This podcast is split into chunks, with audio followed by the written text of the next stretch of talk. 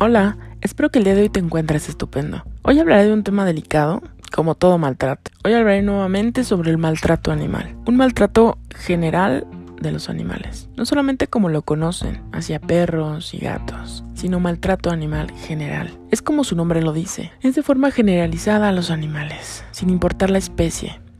Soy vegetariana hace muchos, muchos años, más de la mitad de mi vida. La razón por la cual me hice vegetariana fue porque un día un amigo que amo muchísimo, al cual le agradezco bastante lo que hizo, me envió por error, comillas, mil comillas, un video de un matadero. Realmente no terminé de verlo. Siempre he sido una persona muy sensible, pero yo estaba cegada en esa parte. No le ponía mucha atención a si comía o no carne.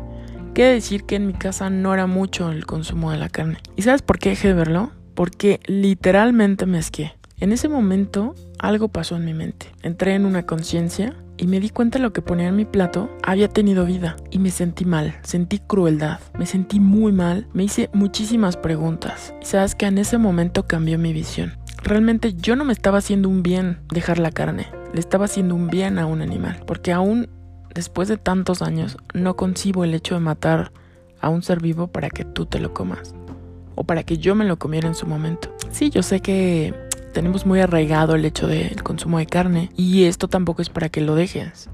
Creo que cada uno es consciente de lo que hace. Solamente te cuento mi experiencia en lo que yo me refiero como maltrato animal. Y bueno, mi visión cambió.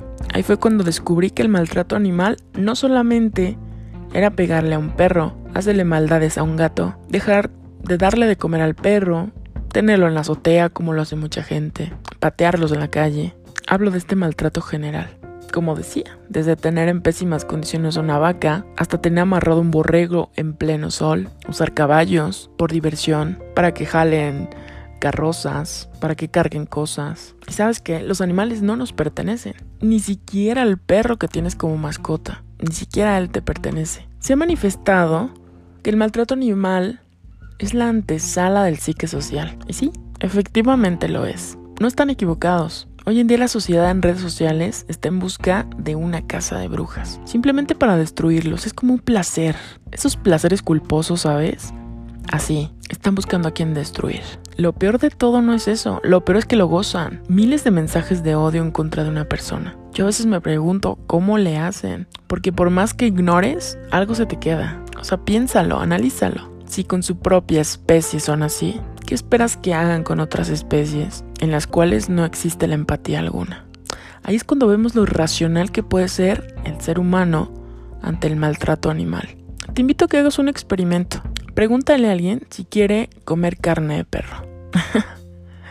Exactamente, inmediatamente eran caras extrañas de desaprobación, pero no verás ese guiño como si les dijeras que coman carne de vaca o de cerdo o borrego o un cabrito bebé. ¿Y sabes una cosa? Los cerdos son muy sociables, son agradables y aparte tienen una personalidad propia. Hay gente que los ve como animales irracionales, como que no sirven para nada, parásitos, pues mejor me los como. Pero no, se han hecho estudios donde tienen una personalidad propia. Sienten placer y no un placer, no un placer sexual. Sienten, eso es independiente. Sienten placer cuando tú los tocas. Así como cuando a ti te rascan, cuando a ti te acarician, es así. Y sabes, y sabes, entre el maltrato animal se encuentran las corridas de toros. Yo en su momento estuve presente en la Plaza México. El ambiente real, el, el, ambiente real es fantástico. Olvídate que hay un toro, olvídate que hay caballos, olvídate que van a matar a alguien. El ambiente en la Plaza México es fantástico. ¿Sabes dónde empieza el terror? de ese lugar, cuando sale el toro. Cuando sale el toro y hacen mofa de ello. Y ahí fue cuando vi esa parte del humano. Es horrible, totalmente horrible. Te digo otro, las peleas de gallos también es maltrato. ¿Has visto cómo mutilan a los perros? Las orejas, la cola. Eso también es abuso animal. Me encontré con esto. La crueldad hacia los animales constituye un aviso sobre la posible existencia de otras formas de violencia y es uno de los signos de la psicopatía. Ve un matadero. Fíjate la clase y la forma de persona que los aniquila. Y me vas a dar la razón con esta frase. ¿Y sabes que concuerdo totalmente? ¿Quién en su sano juicio haría daño a un animal no humano? Concuerdo totalmente, ¿sabes? ¿Y quién en su sano juicio haría daño a un animal? Solamente por desearlo, por querer hacerlo, porque le gusta hacerlo. Es más, porque siente una satisfacción al ver lo que hizo.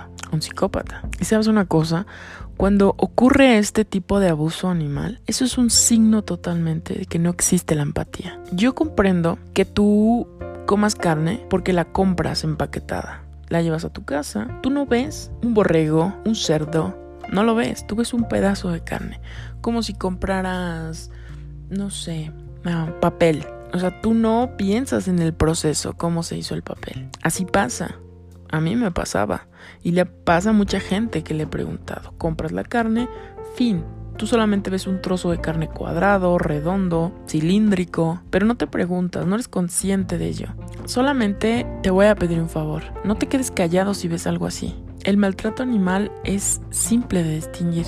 El actuar de una persona a un animal no los haga sufrir en ninguna de las formas en la que exista sufrimiento.